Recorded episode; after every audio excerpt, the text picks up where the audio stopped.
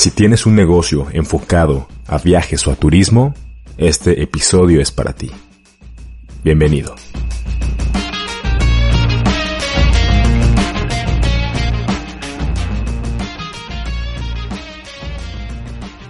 Hola, hola, hola, ¿qué tal? ¿Cómo les va? ¿Cómo les va? Espero que estén muy, muy bien. Mi nombre es Carlos Becerra y soy el host de este podcast llamado El Día Cero. Este es un proyecto el cual está pensado para que toda la gente que escuche este programa pues pueda aprender de las experiencias, de los conocimientos y de los consejos de las personas que ya han dado el paso que nosotros estamos buscando dar. Y si podemos lograr hacer que des ese paso, ya este podcast habrá valido completamente la pena. Entonces me voy rápido a presentar a nuestro invitado del día de hoy, él es Julián Páez. Él es un, un parcero colombiano que la está rompiendo toda mi hermano.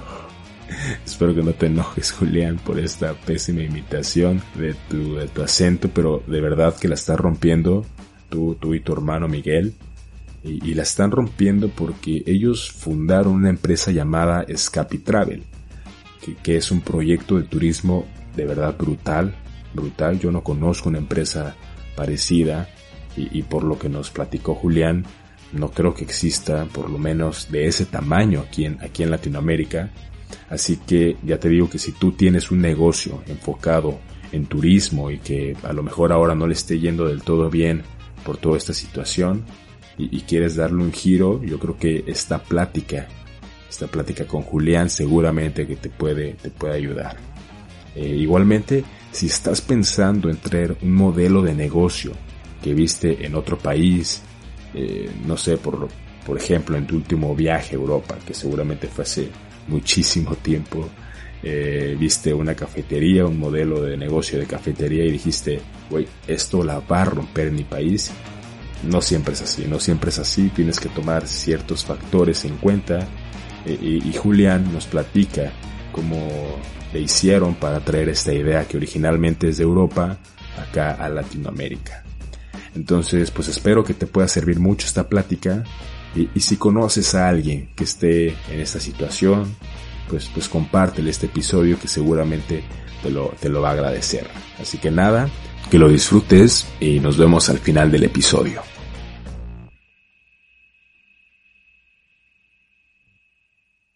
Julián, muchas gracias por estar aquí con nosotros después de dos intentos fallidos. ya estamos por fin aquí. Pues bueno, Julián, vamos a platicar un poquito acerca de, de todo lo que ha sido Escapi, Escapi Travel. Todo el proyecto es un proyecto muy interesante, la verdad, eh, para los que no han visto el episodio de, Shark Tank con Julián y Miguel, eh, se los voy a dejar en, la, en las tarjetas. Eh, quisiera empezar con, con eso, pero que me lleves un poquito más atrás al episodio, como que a las horas previas. Yo sé que es uno de los días más importantes que, han, vivido ustedes, porque la preparación de, que, lleva para presentarse en un programa de estos y sobre todo a nivel nacional, supongo que es importante. Entonces, quisiera ver que me lleves en ese periodo de entre que se fueron a dormir, porque supongo que igual la, la, la atención que hay desde un día antes e-, es fuerte hasta horas antes de que llegaste a, presentarte ahí al tanque. Entonces quisiera que nos llevaras a nosotros a ese, ese momento, ese día en el cual te prepararon para estar ahí en Shark Tank.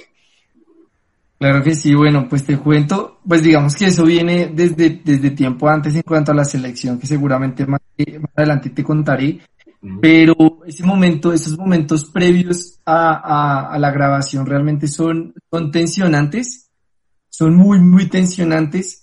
Y en general con mi hermano, pues siempre me ha dicho como que sea yo el que, el que esté de cara como a los medios y, y hable en, en vocería de Scapi, pero este era un reto mucho más grande, claro, cuando lo vimos, lo, te contaba de pronto un poco antes sobre la... También a mí me gusta muchísimo en general el programa, siempre me ha gustado mucho Shark Tank, ver los proyectos que hay, la innovación, cosas nuevas, proyectos que, de pronto no son tan viables, pero que también tienen de pronto una salida, cómo lo, cómo lo, lo presentan frente a inversionistas. Eh, nosotros nos estuvimos preparando muchísimo eh, y durante ese periodo la verdad fue súper tensionante porque sabíamos que era ya ese día. Ese día era festivo en Colombia y nos habían pedido mover la grabación para ese día porque había un Shark muy interesado que, que, que fue... Su, su proyecto. Estaba interesado específicamente en su proyecto. O sea que ya los Sharks llegan como que con una noción de lo que se va a presentar. Tienen como una idea previa de pronto de lo que se va a presentar. Nos habían dicho que, que, que podía ser, si podíamos mover la, la, la, grabación y no le vimos ningún problema. Eh, y pues al momento de, de, de llegar, de cuando nos recogen, cuando nos llevan, igual con, con Miguel, que es mi hermano y mi socio, eh, todo el tiempo estábamos pensando cómo, cómo podíamos romperla, cómo podíamos sacarla del estadio. y practicamos muchísimo, no solo ese día, sino tiempo antes practicábamos porque nos habían dicho que teníamos cierto tiempo para poderlo hacer. y uno, digamos que dentro del emprendimiento, uno practica muchísimo el pitch eh, de 30 segundos, de un minuto, de tres minutos, de cinco, y el más grande de pronto que sean como 10 o más tiempo y, la verdad estoy practicándolo muchísimo, pero siempre con el corazón a mil, esa sensación de ya vamos a salir, no sabemos cuándo les van a sacar, si vienen ustedes, si viene el próximo, estábamos con otro grupo de emprendedores en, en, unas salas como tras bambalinas y, y era una tensión, la verdad, pero siempre intentábamos respirar y hacer lo que nos habían siempre recomendado nuestros asesores en, en, estos temas y siempre intentar mantener la calma, pensar, pensar en que las cosas siempre iban a salir bien y bueno, pues así fue como lo, lo vivimos. ¿Ya, ¿Ya, habían hecho antes algún speech ante algún otro eh, serie de inversionistas? ¿O cómo fue su preparación para eso? Sí, digamos que con, con, con Scapi ya llevamos unos procesos de, de aceleración y en varias ocasiones nos han conectado eh, ciertas entidades con, con, inversionistas.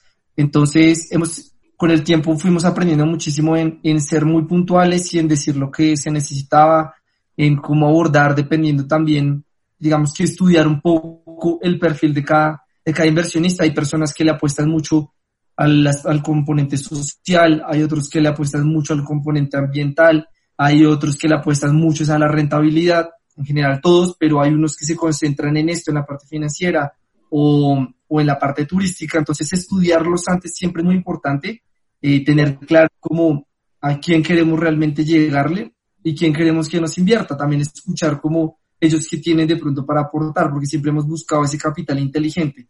No solo el dinero, sino alguien que realmente también le apueste a la empresa yo, siempre he pensado que saber comunicar tu idea es esencial para cualquier tipo de negocio, ¿no? Y, ustedes ya con lo que me dices ya tenían experiencia. ¿Qué, qué tanto crees que influye la expresión corporal eh, a la manera de hablar al momento de convencer? Porque mucha de la gente que nos escucha tiene poca o nula preparación haciendo un speech o intentando presentar un proyecto. Entonces, qué tan valioso es, no sé, tener un curso en el cual puedas tú eh, eh, aprender a expresarte ante los demás para que se te quiten los nervios o para que puedas soltarte y empezar a, abrir las manos, ¿no? O sea, ¿qué tan importante crees que es eso para poder tú amarrar un tipo de negocio como este? Bueno, yo creo que no, de pronto no es necesario eh, estar en un curso o pagar por, por, por una preparación muy fuerte en este sentido.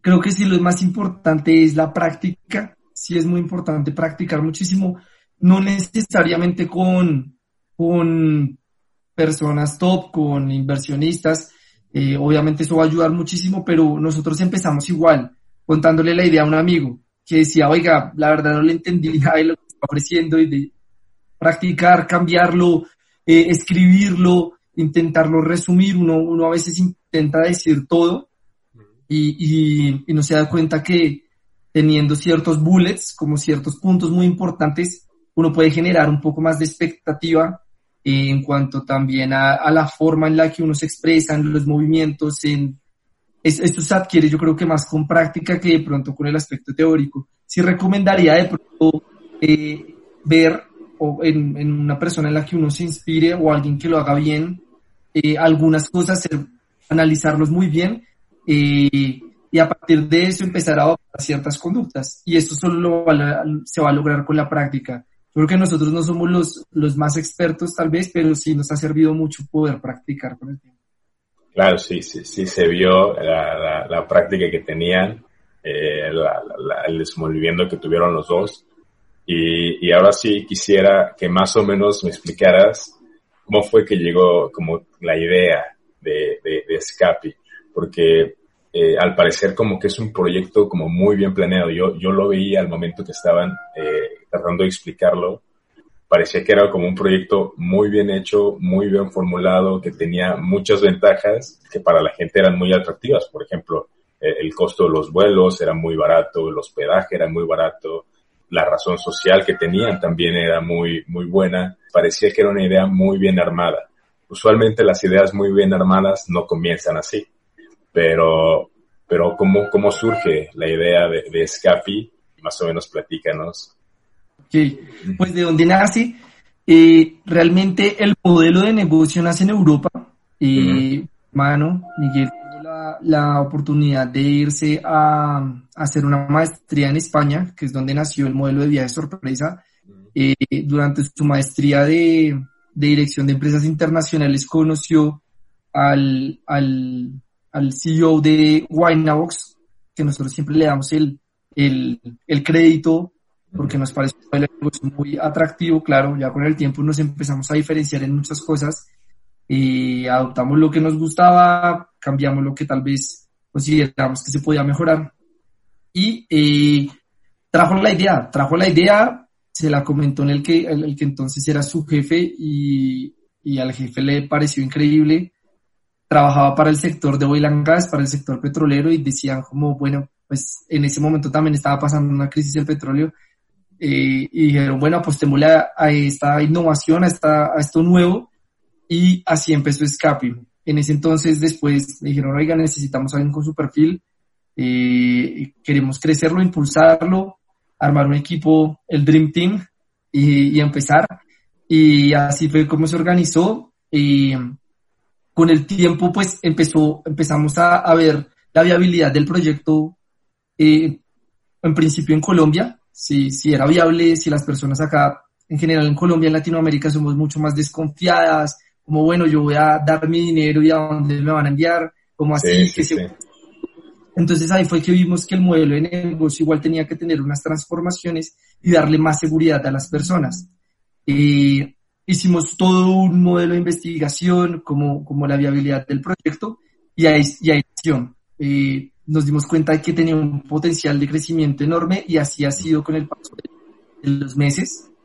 Podemos hablar de un crecimiento mensual y, eh, y, y se empezó a consolidar el modelo de negocio y ya de la demanda, de la demanda de las personas, al principio solo hacíamos viajes de Colombia para Colombia, pero empezaron a visitarnos viajes al exterior, donde no teníamos de pronto el concepto todavía muy claro y dijimos, bueno, hagámoslo, formulémoslo, empecemos a hacer un, un MVP, un, mínimo producto viable para, para arrancar, y así empezó eh, eh, muchos aprendizajes y ahí empezó a crecer también muy rápido, al punto de que ya en este momento pues ya salimos desde varias partes de, del mundo, hemos salido desde Argentina, desde México, desde España, desde Estados Unidos, a pesar de, por ejemplo, no tener la página en otro idioma, y empezamos a tener desde otros, desde otros puntos de, del mundo salidas y nos dimos cuenta que ya necesitábamos tener un punto de expansión o comercial, por ejemplo, en México. México siempre nos ha parecido un punto estratégico increíble, la gente mexicana también, eh, cuando estuvimos allá analizando el mercado también siempre fue, son, son personas increíbles, nos gustó muchísimo.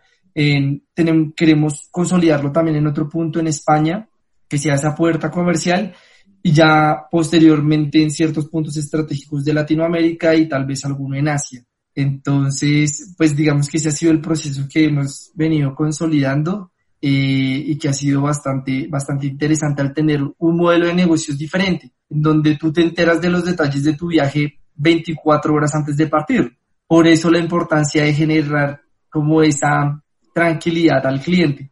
Empezamos con los viajes sorpresa, después con los viajes personalizados y ahora por la pandemia empezamos a trabajar mucho con, los, con el turismo virtual, con viajes eh, desde en, en el hogar para poder explorar esos sitios increíbles desde la casa. Entonces hemos ido generando iteraciones para poder ir creciendo y sacando nuevos servicios.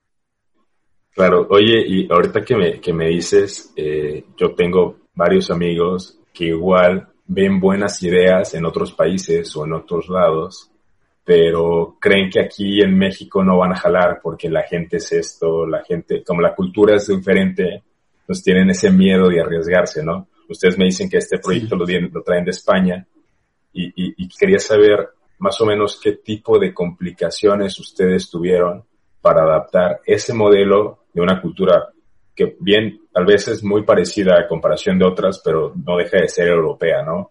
Entonces, ¿qué, ¿qué tipo de complicaciones tuvieron para adaptar ese modelo acá y qué tan viable es traer modelos europeos o modelos asiáticos a Latinoamérica? Súper.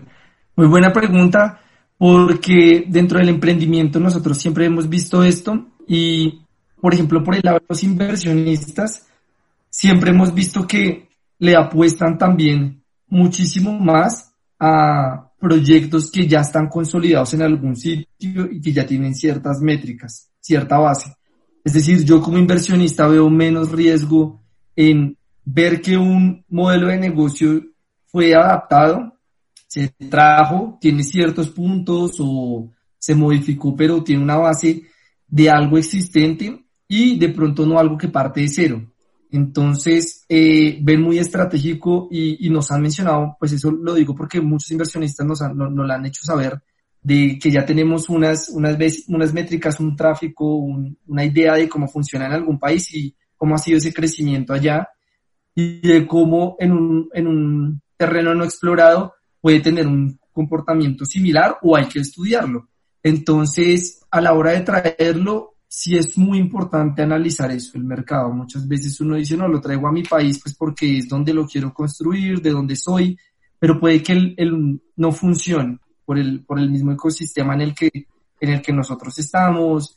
Eh, no sé, hay cuestiones políticas, hay cuestiones religiosas, hay cuestiones sociales, demográficas, geográficas, bueno, una serie de factores que puede que afecten eh, el construir el modelo de negocio en, cierto país. Entonces es muy importante eh, de pronto analizarlo muy bien y creo que también igual siempre conservar ese factor de, diferenciación. De pronto, no sé, nosotros siempre los hemos concebido nuestros proyectos eh, con algo, con, mm, con, procesos, con servicios, con factores diferenciales. Eh, también hemos creado proyectos desde cero pero creemos que, pues digamos que el, uno de los puntos importantes de Scapi fue mirar ciertos puntos positivos, ciertos puntos negativos, traerlo, y creo que es, creo que se pueden adaptar, creo que se pueden adaptar muy bien, lo que te digo, analizando muy bien ese mercado. Claro, quisiera regresar un poquito al, programa, a, tu participación, bueno, su participación eh, en, en Shark Tank. ¿Qué tan difícil es tomar la decisión de estar con un socio. Ustedes, como, mencionas, había en específicamente uno de los Sharks que estaba enfocado en, el área de turismo, ¿no? Pero a la hora de, a la hora de, del programa, los cuatro que estaban fuera estaban presionando constantemente para que ustedes tomaran la oferta, ¿no?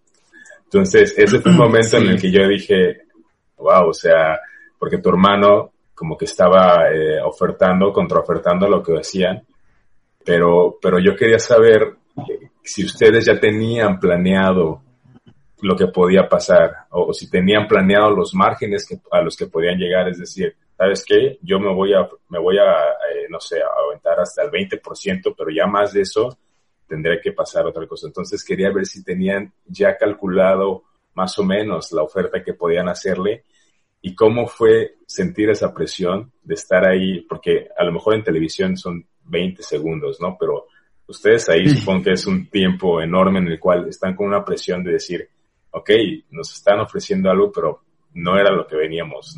¿Cómo fue superar esa presión? Si tenían ya calculado eso. Sí, sí, claro. Mm, dentro de los, dentro de los, dentro de nuestra junta siempre hemos, a la hora de tomar decisiones, siempre evaluamos todos los posibles escenarios. Los escenarios ideales, el escenario más pesimista, los márgenes en los que nos podemos mover, cuánto es el, el máximo de equity si, que queremos ceder, cómo lo vamos a hacer, si se plantea una nueva propuesta, cómo la vamos a manejar. Y pues digamos que normalmente dentro de los procesos de, de inversión tenemos más tiempos, ¿no? Tenemos un tiempo para, para hablarlo, si no queremos tomar la decisión en el momento, decimos, podemos parar la reunión y decir que, bueno, lo podemos revisar en la próxima reunión, que puede ser otro día. Digamos que en, en, en, Shark Tank sí tenía que ser inmediato, es decir, no podíamos decirlo, pensar, mañana lo hablamos con nuestros otros socios y, y volvemos, si no es algo que es de corrido. Lo que tú dices es muy cierto.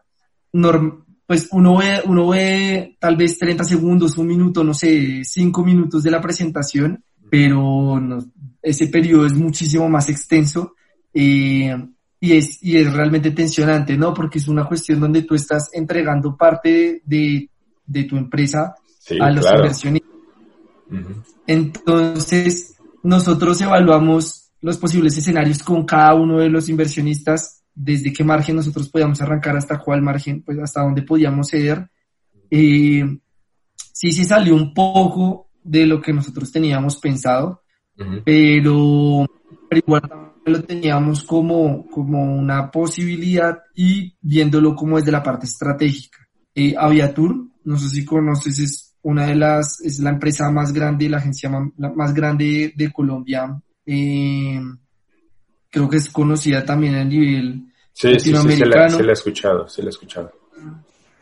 Para nosotros era, era un aliado estratégico por, por varias razones, porque igual sabíamos que de esta forma eh, la empresa no puede empezar a hacer, a tener un mismo modelo de negocio de viaje sorpresa por, por ciertas cláusulas.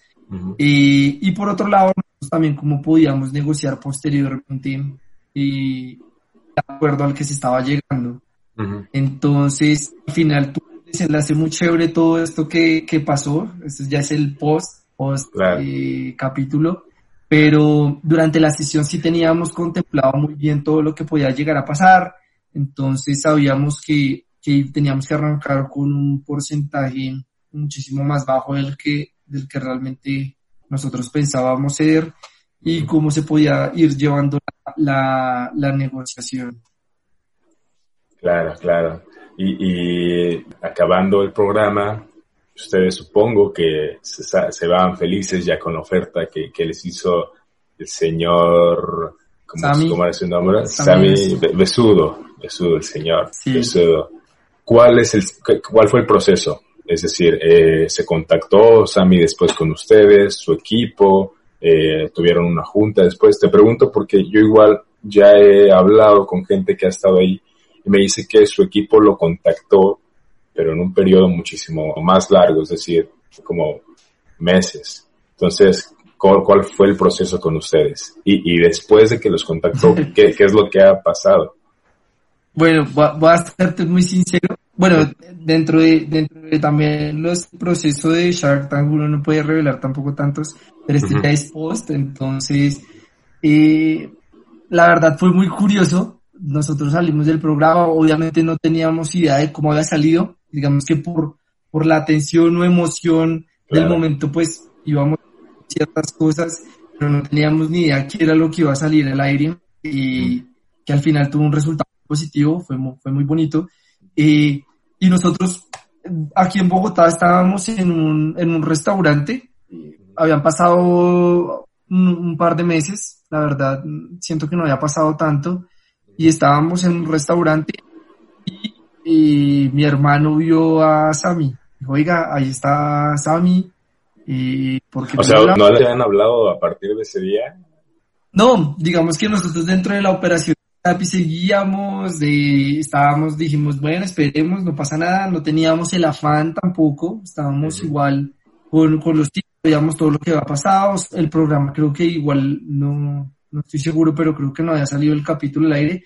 Igual dijimos, oiga, pues hablemos, hablemos con él y le preguntamos en general cómo van las cosas. Me dijo, ¿le hablamos o no le hablamos? En ese momento yo dije, sí, fui, lo saludé sin pensarlo eh, dos veces. Él estaba con, con, un grupo de familiar, si no estoy mal, y, y hablamos, el, oigan, ¿cómo están? Los he pensado muchísimo, me gustó muchísimo lo que vi, él había estado viajando y viendo ese modelo de negocio precisamente en, creo que en Australia, investigando mucho más, creo que le quedó el chip sonando sobre, sobre, el, sobre nuestra propuesta, sobre nuestro modelo de negocio, entonces creo que también le dio emoción vernos y desde ahí ya empezamos a tener reuniones muy, muy seguidas. Entonces después de eso ya volvimos a intercambiar tarjetas y nos volvimos a comunicar y ya se empezó a llevar un proceso muchísimo más rápido.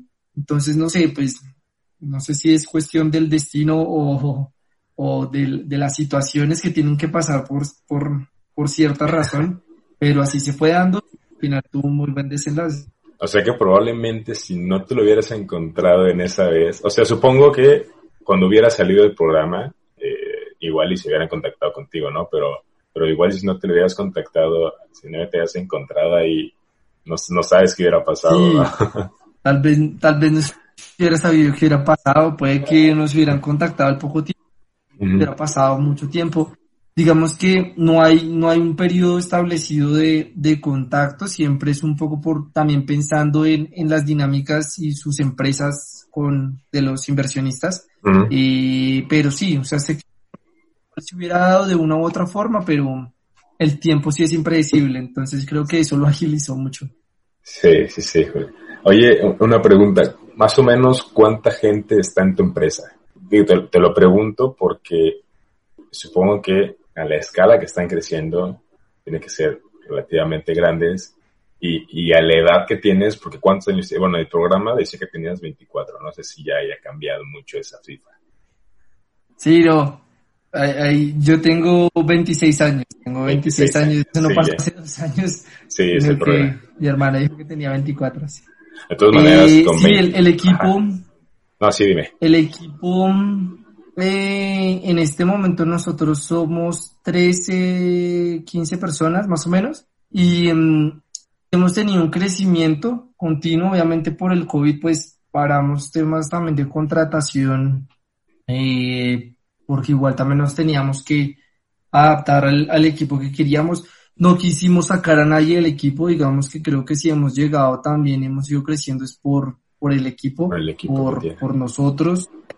Buena, lo que estamos haciendo en pro del, del, desarrollo turístico y de, la, de dinamizar el turismo y de meterle una base tecnológica es muy interesante, pero creo que lo más importante ha sido el equipo. Por eso quisimos conservarlo todo a, eh, a todos, y a pesar de ser creo que el sector más afectado. Eh, pero igual siempre hemos tenido proyectado un crecimiento que, que digamos, creo que ese crecimiento no es proporcional al, al, al desarrollo de la empresa. Es decir, a medida que crece la empresa, la facturación, la cantidad de usuarios, no esperamos crecer en el mismo número a nivel de, de trabajadores. Sí queremos generar más empleo, pero lo pensamos de esa forma es porque también tenemos una base muy importante de tecnología. Tenemos muchos procesos de automatización y incorporamos personas dentro del equipo muy estratégicas y el, crecimiento también ha sido bien interesante eh, y lo tenemos proyectado que igual siga creciendo muchísimo, eh, pero creo que no va a ser en la misma proporción de cómo va a seguir eh, creciendo la empresa. Pero ¿cómo es manejar a esas 13 personas? O sea, supongo que hay todavía, no sé, por lo menos acá en México, todavía se ve o hay esa, se puede decir, discriminación al joven líder, ¿no? Como que dicen, ¿sabes qué? Pues tú tienes 24, 25 años, ¿qué sabes de esto, no? Gente mayor que igual se siente desplazada y hasta cierto punto entiendo algo de, su idea, pero, pero todavía existe mucho eso. ¿Cómo ustedes hacen para a su corta edad eh, manejar una empresa así de turismo que está abarcando muchos países? Sí, es, es, bien interesante. Igual el equipo, el equipo es muy joven. Y en el equipo tenemos personas desde, creo que 19 años, hasta, creo que mi hermano que tiene 30 años en este momento. El equipo es muy joven. Y en general nosotros vemos, vemos más allá de, de una hoja de vida y, y nos, nos centramos muchísimo como en la proactividad que tienen las personas y el deseo de realmente estar en el equipo. Nosotros igual manejamos una metodología muy diferente a las agencias tradicionales, manejamos una metodología de Google, en donde, por ejemplo, nosotros no tenemos un horario laboral de tú tienes que marcar tarjeta a la mañana y salir a las seis de la tarde. El horario es mucho más flexible. Ahora, en cuanto a, la parte virtual, lo hemos manejado también eh, sobre todo por, por diferentes sprints y con, con unos OKRs por objetivos. Entonces yo conozco los objetivos que están haciendo eh, los comerciales, ellos conocen lo que yo estoy haciendo, es decir, es muy transparente, muy, es muy abierto lo que nosotros quisiera, hacemos. Quisiera que, que, explicaras a la gente qué es un sprint, para que la gente nos escuche y lo entienda. Ok, bueno, pues nosotros como lo concebimos desde, desde Escape, igual hemos ido adaptando la metodología Ajá normalmente se utiliza para desarrollo la metodología de Scrum eh, y los sprints son, van siendo como pequeñas eh, victorias tempranas, es decir, nosotros vamos haciendo diferentes evaluaciones eh, con cierta recurrencia, nosotros los hacemos semanales, entonces, por ejemplo, en el desarrollo, el equipo de desarrollo, tenemos ciertos objetivos principales, lo que yo te mencionaba, los OKRs, los Object Results, y que las personas, pues nosotros vamos trazando con base en esos objetivos eh, la metodología. Entonces, para esta semana nosotros tenemos ciertos entregables, ciertas reuniones, ciertos objetivos por cumplir y eh, se van trazando de esa forma en todas las áreas. Entonces, lo que te mencionaba no es, no es eh, oigas, yo sé que usted está ocupando su puesto de trabajo de 8 a 6 de la tarde, para nosotros es mucho más importante saber que cumplió estos objetivos con estos indicadores y que eso le trae ciertos resultados a la empresa. Claro, creo que esa es una gran, gran, gran forma de, de, estructurar la organización semanal, mensual, para que al final tengas una, una proyección eh, anual muy bien concebida y puedas saber en qué, en qué estás fallando, en qué hay que mejorar. Creo que, creo que es una gran, gran forma de, de, avance. También algo positivo que tiene su proyecto es la parte de la, la razón social. Es decir, a diferencia de la gran mayoría de las empresas turísticas que se van a, a centros turísticos grandes como, eh, no sé, París, Londres, Cancún, que, abarcan esos destinos turísticos que son globalmente conocidos, ustedes se enfocan por lo menos así lo entendí en su speech, en potenciar las, zonas turísticas de las comunidades, de las zonas un poco más apartadas, en, los lugares tal vez no tan conocidos. Y, es algo que, aquí en México se ha intentado hacer, sin embargo, no sé si ustedes también han vivido eso, que luego poder tratar de convencer a la gente de esos lugares de adaptarse a una, a una cuestión tal vez tecnológica de decir, ¿sabes qué? Te ofrezco esto y esto y esto y esto y vas a tener un potencial eh, en efectivo en esto. Tal vez ellos prefieren seguir por su mismo camino y, y seguir de la forma tradicional de que llegue el turista y ellos lo atienden y, así se termina el negocio, ¿no? Entonces, ¿cómo ha sido usted, para ustedes tratar con esa gente, con esa gente de las comunidades para convencerlos de avanzar con este proyecto y qué es lo que han aprendido en el proceso del trabajo con ellos. Bueno, eso que tú dices, eso que tú mencionas es muy importante y, y, es como tú, lo, como, como tú lo plasmas.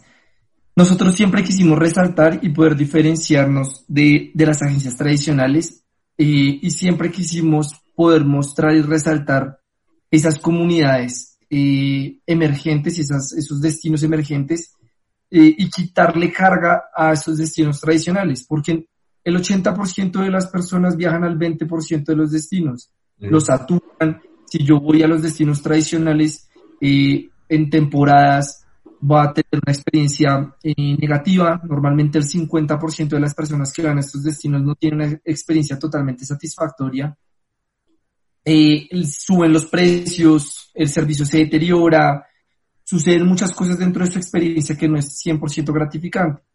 Nosotros por eso quisimos explorar eh, muchos más eh, posibles destinos y eso lo logramos a través del modelo de negocio. ¿Cómo? Porque nosotros hacemos un match perfecto entre tus deseos y un destino, un destino que tú no sabes cuál va a ser, un destino, un alojamiento que tú no sabes cuál va a ser y las ciertas actividades, no todas, un par de actividades que tú no sabes cuáles van a ser, pero nos adaptamos perfectamente a eso.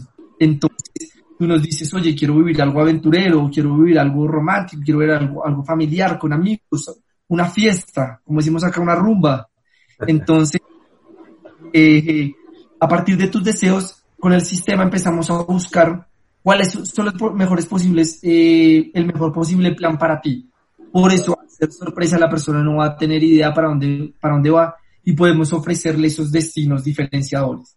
Cuando la persona lo vive, se da cuenta que no conocía primero ese, ese, ese entorno, segundo que la experiencia estuvo perfectamente adaptada a todo lo que él quería y que probablemente va a poder y va a querer seguir viviendo este tipo de experiencias. Si tú quieres viajar a un destino tradicional, no sé, por ejemplo en México, eh, es muy conocido a nivel mundial Cancún. Si tú quieres viajar a, a Cancún, tú lo puedes buscar un vuelo, tú puedes buscar un hotel y puedes reservar fácilmente tú mismo pero no sé, de pronto llegar a, acá, por ejemplo, no es conocido de México, Bacalar, o tanto la Huasteca Potosina, o de pronto otros destinos que son un poquito menos explorados, eh, o por lo menos dentro del top of mind de las personas no están tan marcados como si yo te digo de pronto Monterrey, o de pronto Ciudad de México, o de pronto Cancún, que, Son, que son muy lindos, y normalmente lo que nosotros hacemos son es un tour para que puedan visitar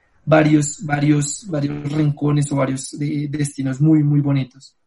Entonces, ese, ese ha sido uno de los mayores trabajos que, hemos tenido. Entonces, por ejemplo, acá en, en, Colombia, sé que en México también, nosotros tenemos unas comunidades, por ejemplo, una comunidad indígena aquí en nuestro Pacífico. Aquí vienen las ballenas a tener sus ballenatos y hay una comunidad indígena que vive muy cerca de esta zona en donde las personas se quedan y tiene una comodidad también increíble. Pero creo que el, no sé, un porcentaje muy, muy, muy, muy bajo de Colombia lo conocen. Yo no lo conocía antes de, de empezar a trabajar en Escape, no tenía ni idea y siempre he sido apasionado del turismo. Y probablemente nunca hubiera ido allá o, nunca me hubiera imaginado vivir esa experiencia. ¿Y cómo encuentran esos lugares? ¿Cómo los encuentran? ¿Por referencia? ¿Lo buscan? Eso, es todo un reto, eso, eso lo, lo hacemos por, primero por el equipo, porque tenemos un área dedicada a la investigación de esos, de esos destinos de actividades y de alojamientos que sean diferenciadores. Y lo segundo, por los mismos usuarios, por los clientes, que nosotros siempre dentro de la comunidad nos gusta tener comunidad y que ellos nos digan, ¿no? Nosotros creo que no la sabemos toda y hay personas que han ido a sitios que nosotros tampoco conocíamos. Entonces, nos los recomiendan, siempre estamos interactuando para que nos cuenten esos sitios increíbles y siempre tenemos un proceso eh, para certificarnos muy, muy estructurado que es primero la investigación, saber cómo pueden ser las conexiones, la conectividad en cuanto a transporte. Lo segundo de seguridad para el viajero que no represente ningún riesgo. Eh, y tercero que sea un destino innovador. A partir de eso ya hacemos un viaje nosotros. Entonces tenemos personas, Carlos, tú puedes ser el próximo para viajar a tal destino, te gustaría con esa capital eh, parte de nuestro equipo lo conoce, eh, algunos, la mayoría nosotros mismos los visitamos, los conocemos, hacemos la alianza y después sacamos una oferta. Sacamos una oferta para eh, uno o dos viajeros o grupos. Entonces sacamos precios muy bajos con el punto diciéndoles, chicos, ustedes van a ser los primeros viajeros en ir a este destino. no hemos llevado viajeros allá, ya lo tenemos evaluado, va a estar perfecto el viaje para ustedes, por eso les va a salir tan económico. Lo único que necesitamos es que ustedes sean nuestros evaluadores, que nos digan qué les parece, les parece lindo, no, cómo se comportaron, todo, todo. Eh, cómo están las experiencias, cómo es el alojamiento, les gustó las actividades, cómo estuvo todo. Y cuando vuelven nos dan una retroalimentación con la que nosotros ya tomamos la decisión o de asesorar al alojamiento y decirle, corrige porfa estas cosas, nos gustaría que mejoraras en estas a modo de consultoría gratuita y eh, o si pasó la prueba, por decirlo así, si estuvo todo positivo, lo abrimos de cara al público. Entonces ese es el proceso que nosotros llevamos normalmente con, con nuestros viajes. Es súper, súper interesante. Aquí me parece que igual se podría adaptar algo aquí a México. habría, que, habría que verlo. Y, y, lo bueno que tienes tú es que, como dices, trabajan en equipo y, trabajas con tu hermano, que al final eh, eh, es familia, ¿no? Entonces, ¿cómo es trabajar en familia? Porque trabajar en familia, por lo menos a mí se me, queda, se me quedó muy grabado, que nunca trabajes con amigos o con familia porque siempre puede haber un problema. Y, o la pareja. o la pareja, claro, porque si se pelean eh, es mucho peor y entonces yo tengo ese miedo, por lo menos de mi parte, y, y al final, ¿qué cualidades crees que tiene él o qué cualidades crees que tienes tú para que puedan trabajar bien y que se compaginen. Supongo que van a tener algunos cambios de, mentalidad, en decir, sabes que yo pienso esto y, de repente algún, algún tipo de fricción, pero ¿qué cualidades crees que tienen que tener esas, esa pareja, esos amigos, esa familia que necesitan para trabajar juntos? ¿no? Sí, no, esa es, esa es una pregunta que nos han hecho muchas personas porque, porque, como tú dices, es lo que uno siempre, no sé, da recomendaciones para, para no destruir la familia, para no destruir su matrimonio, para destruir su amistad. Creo que con, con Miguel siempre hemos hecho muy buen equipo porque somos no opuestos, pero sí tenemos diferentes puntos de vista y formas como en nuestras personas, en nuestra personalidad de, como de ser. Entonces, eh, por ejemplo, Miguel, él es mucho más eh, analítico y, un poco más cuadriculado. Él es, él es ingeniero, él es ingeniero industrial. Eh, él está mucho más enfocado a la parte financiera y estratégica de la empresa. Yo, yo soy diseñador industrial, yo estoy siempre pensando un poco más desde esa parte también de innovación, pero desde la parte creativa. Yo estoy encargado toda la parte de mercadeo, de comunicaciones, eh, de diseño y nos complementamos muchísimo. Yo en mi forma de ser eh, también soy organizado, pero tengo, tengo un temperamento un poco más tranquilo, llevémoslo así, tal. Y Eres el, el light de la familia. Sí. Y pues nos complementamos muy bien porque yo creo que él es el que me ayuda, por ejemplo, a aterrizar ciertas ideas, a concretarlas, a ejecutarlas. Y por mi lado, yo le ayudo a él también en cuestiones de, de, de estar tranquilo en ciertas situaciones, de respirar, de llevar las cosas de cierta forma, de, de, de manejarlos de, de, de, cierta forma. Entonces nos complementamos muchísimo y creo que por eso hemos tenido una muy buena relación a la hora de, de, de trabajar en Scapi en conjunto y en más proyectos. Scapi es uno de los proyectos, el, uno de los más lindos y, y, grandes en los que estamos trabajando, pero hemos venido trabajando desde hace un buen tiempo en varios proyectos. Entonces es, es muy interesante y pues te cuento, de hecho el otro socio es, es uno de los, nuestros socios es un tío, entonces también el al principio... Otro familiar. Otro familiar, entonces también fue como ese, ese primer esa primera inversión de Family Foods and Friends, eh, que la apostó también Scapi. Entonces, es chévere cómo podemos complementarnos siempre respetando, es decir, teniendo un punto de vista, siempre es, bueno manifestar su punto de vista, pero siempre respetando como cada una de nuestras áreas. Es decir, yo sé que Miguel es un poco, es, es mucho más financiero y es quien nos, nos eh, empapa de toda la parte financiera. Yo desde esta parte creativa, pero obviamente yo si tengo sugerencias en su área las puedo hacer y se las, se las, se las menciono, o si él dentro de mi área también lo podemos hacer, siempre con, con ese respeto y con, y con mucho amor al proyecto. Creo que eso es, eh, una empresa es como un hijo, entonces uno siempre lo cuida, espera que crezca bien, con fuerza, que crezca en este caso con rapidez, pero hemos sabido llevar siempre como en ese equilibrio. ha sido muy, muy chévere. ¿Tú tenías un trabajo antes de entrar a Scapi o literalmente empezaste, saliste de, la carrera y empezaste a trabajar aquí? ¿Tu hermano tenía algún otro trabajo?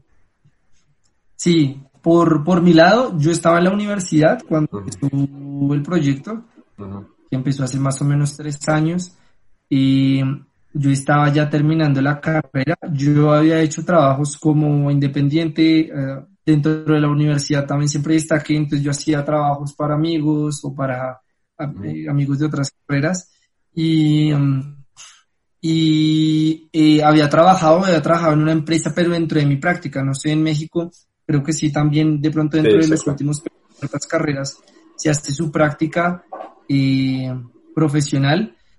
Eh, y estos habían sido como el acercamiento que yo había tenido a diferentes empresas.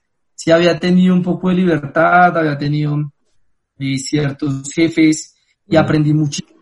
Creo que es muy bueno uno aprender de pronto dentro de una empresa y, y de pronto después ejecutar hay otros que, pues, por ejemplo, hemos salido. Yo, la verdad, no había trabajado lo que te digo en una empresa después como profesional eh, y tenemos nuestros emprendimientos. Eh, y por el lado de Miguel, él había trabajado en el sector del, de oil and gas.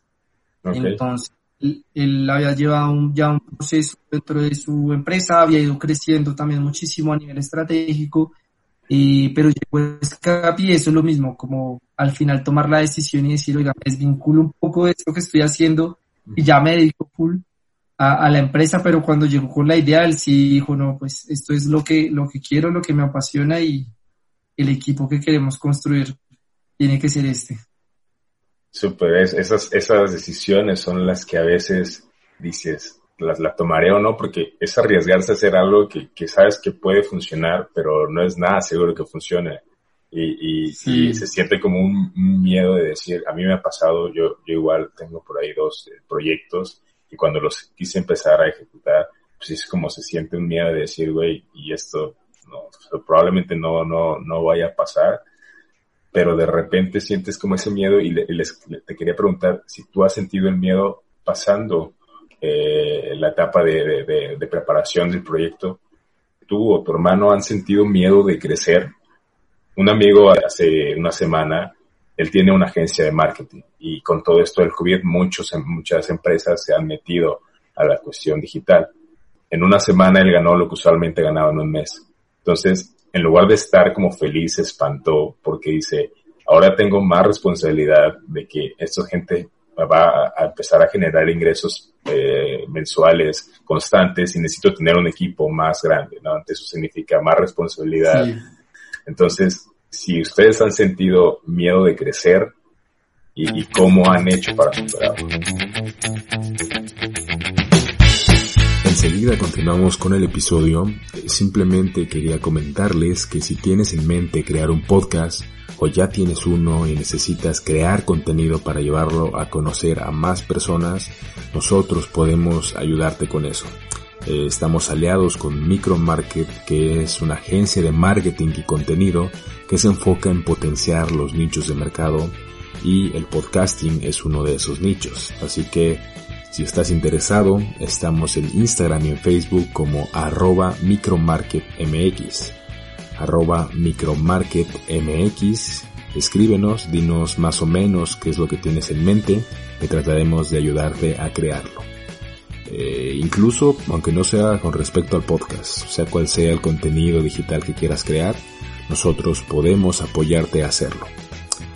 Eh, bien, pues eso es todo por ahora. Te dejo con la segunda parte de esta conversación con Julián y nos vemos al final del episodio. No, de hecho creo que es lo contrario. y siempre ha sido como un, poco más de, de, esa emoción de poder, de poder decir, oiga, hoy contratamos una persona, oiga, hoy estamos generando empleo, ya no, ya no es una, sino son dos, son tres, son cuatro, son dos, son quince. Entonces, como, como, como la empresa también va creciendo para nosotros es emocionante. Creo que aquí sí es muy importante eh, tener en cuenta que es importante delegar, ¿no? Uno, uno al principio, uno, uno hace todo, es decir, uno uno vende y uno, y uno a la vez construye un proceso de mercadeo y uno a la vez es el contador y uno a la vez es el financiero y el estratégico y el, uno hace todo. Pero es importante que a medida que la empresa vaya respondiendo y, vaya creciendo, también uno poder delegar ciertas tareas y ciertas responsabilidades. Y también lo mismo, uno no tiene que saberlo todo. Uno no tiene que saber sobre todas las temas, temáticas y ser el experto en todo. Y creo que sí es bueno tener un barrio general de la estrategia de la empresa y conocer sobre las diferentes temáticas, pero hay personas que son muy, muy buenas en ciertos campos y que son las personas en las que uno puede depositar esa confianza para ayudarlo a uno a crecer. y pues con el tiempo lo que te menciono hemos ido creciendo y, siempre ha sido siempre ha sido muy enriquecedor poderlo poder seguir creciendo con el con el tiempo. Y, y de hecho es un problema bonito. Con con Shark Tank te soy muy sincero el pico fue brutal. Empezamos a tener tantas tantas que nosotros no sabíamos realmente cómo iba a ser el impacto. Siempre nos decían, ustedes están preparados si sale una pauta en televisión, si sale algo en Free Press, o en este caso que ya era mucho más grande, que era salir en un programa como literalmente los protagonistas de la historia. Entonces, no sabíamos cómo podía ser el pico, no sabíamos lo que iba a salir, si iba, si iba a ser positivo o negativo la imagen. creíamos en nuestro proyecto, creíamos que íbamos sabíamos que íbamos muy bien preparados y, así fue y así lo demostraron todas las métricas porque empezamos a crecer brutalmente. Claro, y nos tocó adaptarnos mucho más rápido, ahí empezamos también a atraer muchas más personas al equipo, pero creo que uno siempre tiene que tener esa facilidad o ese dinamismo de crecer, sobre todo en, en estas startups. Y hay momentos en donde se puede inyectar dinero y se crece muy, muy rápido o simplemente por ciertos procesos que uno lleva se crece muy rápido. Y hay que saberse adaptar al, a las situaciones y poder eh, seguir creciendo con sus equipos. Eso fue lo que nos pasó y fue, y fue muy bueno porque así se lograron muchas más cosas. Ustedes tenían un plan B por si ningún Shark eh, les, les, hacía una oferta, por si salían del programa sin, sin ningún inversor.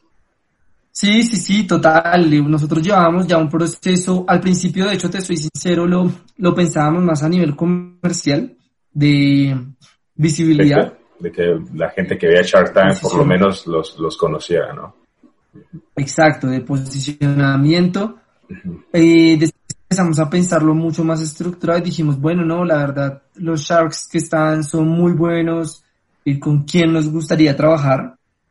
Pensamos también si invertían todos y no invertía ninguno, qué podía pasar. Nosotros ya llevábamos unos procesos de inversión con otros, con otros inversionistas precisamente, eh, y en una pre en una ronda pre entonces estábamos, estábamos igual adaptados y, y nada, pues dijimos, si, si pasa, esperemos que no, sobre todo por la imagen, lo mismo, eh, no pasa nada, es un proceso, será un aprendizaje, y iteramos y mejoramos.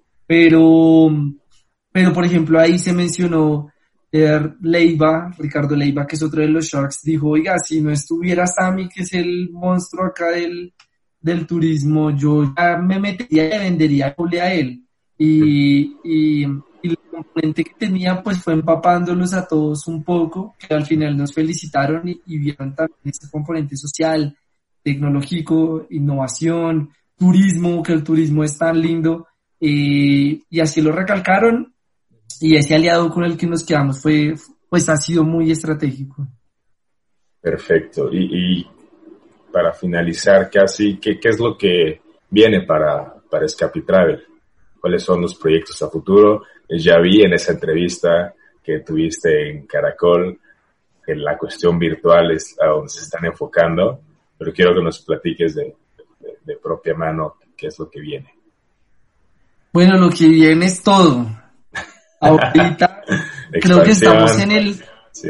Creo que sí, total. Creo que ahorita, de hecho, estamos en uno de los momentos, bueno, ya pasamos, digamos que durante todo este periodo es fuerte, pero es una realidad y es que muchas empresas y muchas agencias ah, se han ido quebrando por, por el flujo de caja que no, que no han podido tener, aquí los, no sé, allá de pronto acá se están dando ciertos alivios eh, bancarios o préstamos, pero al, la banca no le presta a, al sector turístico porque es un sector de riesgo. Claro. Nosotros, nosotros por, su lado, por nuestro lado ya llevamos, con, teníamos unos procesos de, de inversión ya avanzados, teníamos un capital y por eso pudimos conservar el equipo y en ese sentido eh, dijimos, bueno, estamos ya en este momento, este es el, el, peor escenario, es decir, de aquí para adelante todo es mejora, vemos una luz al final del túnel, cómo se van abriendo poco a poco. En, en Europa o en China, es casi que ver el futuro, eh, cómo se van abriendo las cosas, espero que no haya una nueva ola de, de contagios, eso todo es impredecible, porque claro. nunca se había vivido y eso nos lo dicen nuestros padres, pues hace muchos años, pero no en estas mismas condiciones. Eh, claro. Y lo que viene es todo. Ahorita estamos trabajando en varios proyectos. Te cuento -huh. de primicia, estamos eh, trabajando con, con el gobierno y con otra empresa aliada, un -huh. proyecto de realidad virtual eh, de inmersión precisamente en estas comunidades y que, por ejemplo, desde México tú puedas vivir esa experiencia con gafas de realidad virtual. De hecho, por acá las tengo. Son, son muy artesanales, estas de nuestro aliado, las personas se las ponen y pueden vivir sus experiencias. Okay. Eh, las estamos construyendo. Estas se las enviarían a las personas que hagan la contratación del paquete y luego esperarían un retorno de esas o eso lo están viendo apenas. Sí, sí, sí. Digamos que lo, lo vemos, lo vemos como un proyecto muy grande. La, lo veíamos también como una cuestión de educación o para poder ver museos, conocer algo cultural Después también lo veíamos acá las personas mayores de la tercera edad y los niños todavía no pueden salir, tienen muchas restricciones. Como en familia se puede vivir esto? Se los poníamos a nuestros padres y ellos decían, oiga, increíble esto que se puede ver en 360, real, sentirse ahí eh, con una comunidad o con ciertos animales que uno no puede estar cerca, en las experiencias con gorilas, bueno, hay, hay, hay muchas experiencias bien interesantes. Y empezamos a trabajar también experiencias reales de así, poder estar en vivo con, con las comunidades y aprender de ellos. Entonces ese es un proyecto que también ha ido creciendo muchísimo, que lo que tú veías en una entrevista en, en Caracol y en varios medios que nos han sacado, cómo estábamos apoyando a esas comunidades que han sufrido mucho porque dependían del turismo, dependían de esos ingresos sus familias, su comunidad. Y lo que viene, ahorita muchas personas nos están reservando, de hecho desde México nos están comprando viajes viajes para Europa, viajes para Asia, viajes para Latinoamérica, para, el para finalizar este año, para el 2021.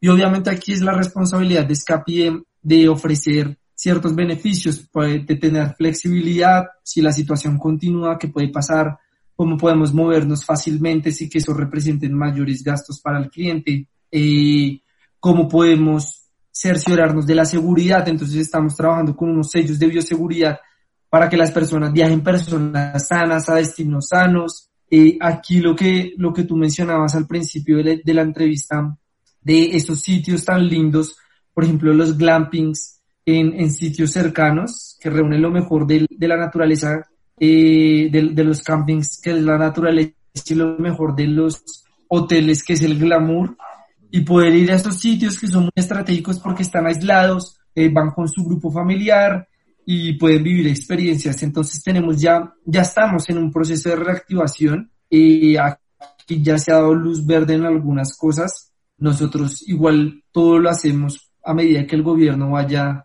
se, sacando sus decretos y, y abriendo los espacios. -huh. eh, y sí, en este sentido. Entonces lo que viene es, lo que viene es muy grande. El crecimiento que se espera es bien interesante.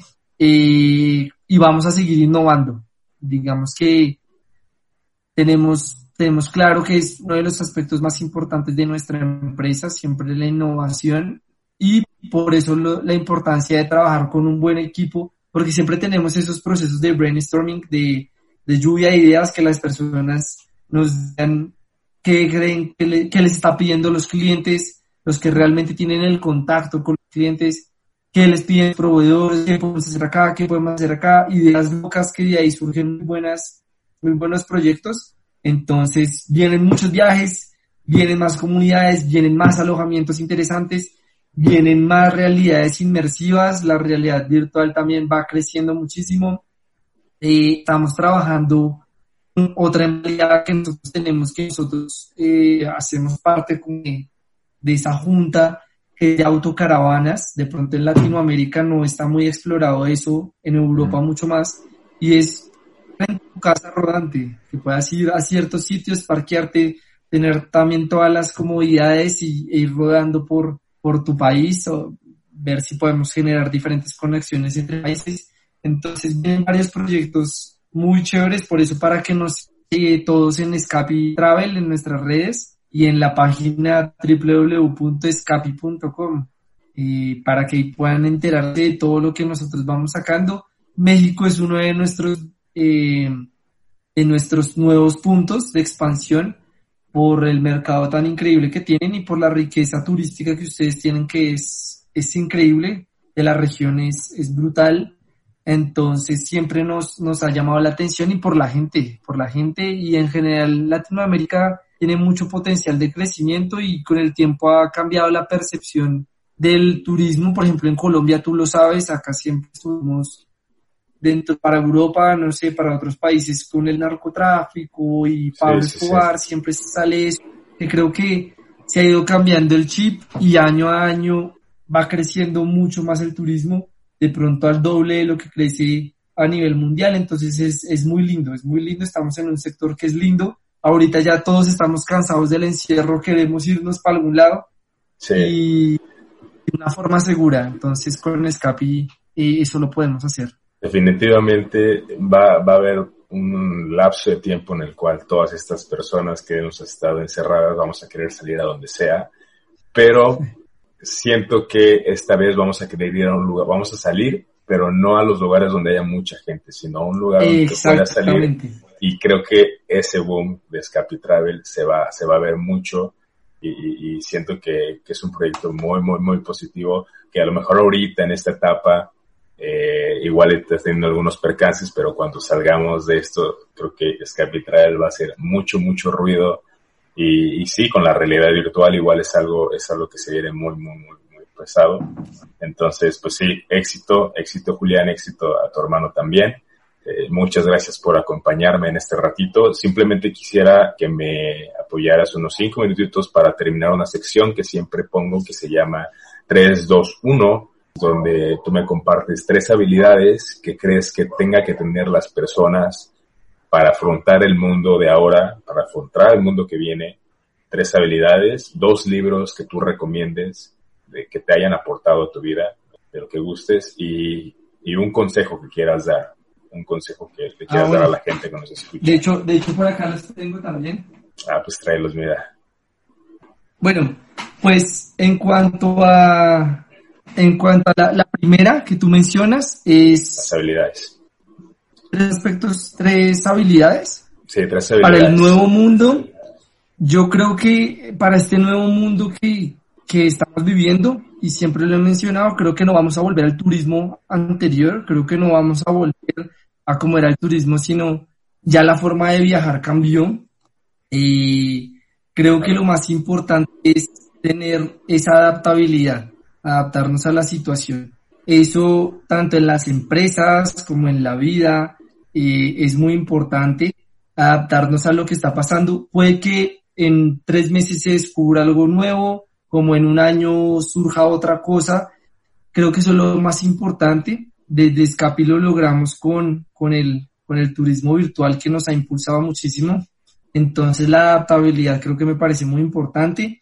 Creo que también hay que ser siempre eh, valorar, valorar lo que se tiene, es decir, lo mismo a nivel empresarial y a nivel eh, en turismo en general y de la vida, siempre tenemos que valorar eh, lo que tenemos, a veces no nos sentamos a pensar en esas cosas, entonces aquí, por ejemplo, valoramos nosotros muchísimo el trabajo que nos, de nuestro equipo, a valorar nuestras familias, a valorar esas cosas que teníamos que ahora no, poder salir y compartir con sus amigos una, una cerveza, una pola, acá le decimos pola, allá en México, no, me acuerdo cómo se le dice. ah, bueno, acá es cerveza, chela. Chela, una chela, una chela. Una chela, una chela. La chela. Poder compartir con sus amigos o, por ejemplo, eso, poder viajar. Es algo que creo que a la mayoría, si no a todos nos gusta. Entonces, eh, es valorar esas cosas. Eh, y creo que siempre, pues algo que, que, en mi familia siempre se ha construido es en pensar, en pensar más allá.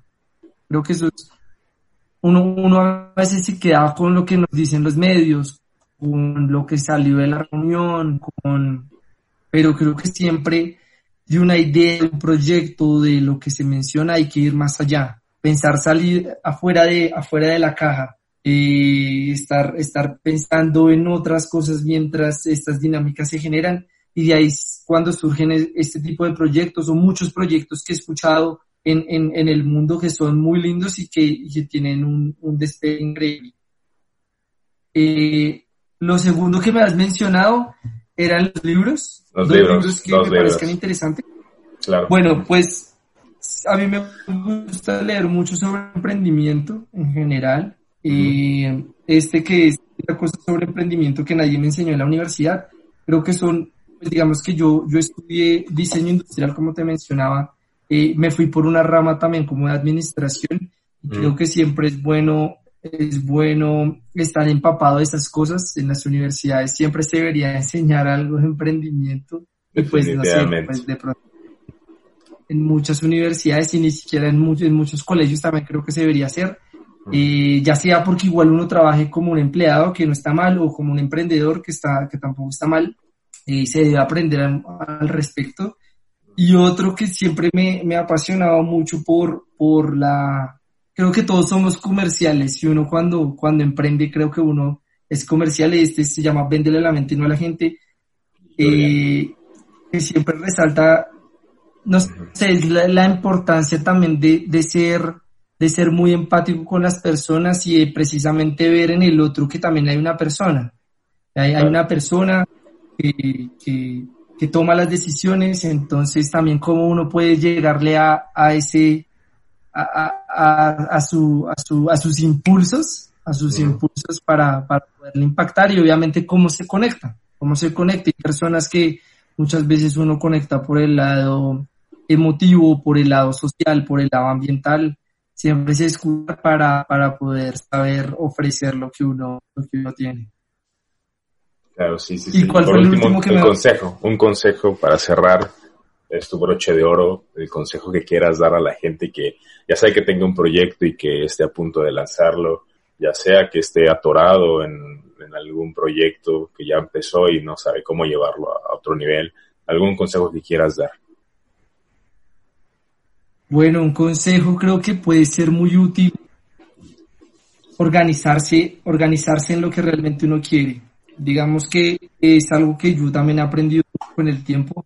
Y antes no sabía exactamente qué quería, dónde llegar.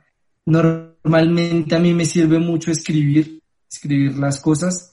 Y cuando uno se organiza, empieza a, a, a mirar precisamente a, a darle valor al tiempo, que ya con, con el paso del- de, los años cuenta que tiene más responsabilidades, como mencionabas, ese miedo como al crecimiento porque tengo menos tiempo, no sé qué hacer con este tiempo y el tiempo uno no lo puede comprar. Entonces es, es organizarse, trabajar por esos sueños, es arriesgarse, creo que no dejar las ideas en, en ideas, sino ejecutarlas. Creo que organizándose uno puede empezar a, a plantearse esos objetivos puntuales y empezar a ejecutar. Sí, y están siempre, uno siempre dice, oiga, esa idea yo la tenía y me hubiera hecho rico, o esa idea pues yo la había pensado en algún momento y se la había dicho a usted y no sé qué. La- la- lo importante es quien, la, quien lo ejecuta. Cuando se ejecuta y de cierta forma, creo que se pueden obtener resultados muy positivos. Y cuando uno se hace y uno toma la iniciativa de algo, y eso, eso es algo que también en, en mi familia he aprendido, es cuando, cuando uno quiere hacer algo, esfuércese por hacerlo bien. De pronto no hacerlo, si, si uno no, no le nace a hacer algo, de pronto deléguelo y planifíquelo cuando en otro momento que lo pueda, que lo pueda, que lo pueda eh, empezar a hacer. pero, pero si quiere hacer algo, esparcirse por para que las cosas le salgan bien. Entonces creo que ese puede ser un consejo como con varios puntos que las personas pueden empezar a adaptar. Muchas gracias por escuchar el episodio del día de hoy. Esperamos que te haya gustado. Recuerda que todos tus comentarios son bienvenidos, no importa que tan buenos o malos sean. Eh, síguenos en nuestras redes sociales, estamos en Instagram y en Facebook como arroba el día cero podcast, arroba el día cero podcast. Y pues te recordamos que también tenemos una alianza con la agencia de marketing y contenidos Micromarket. Si quieres crear contenido para, para tu negocio o para algún servicio que quieras ofrecer, eh, escríbenos, nosotros te podemos apoyar con eso.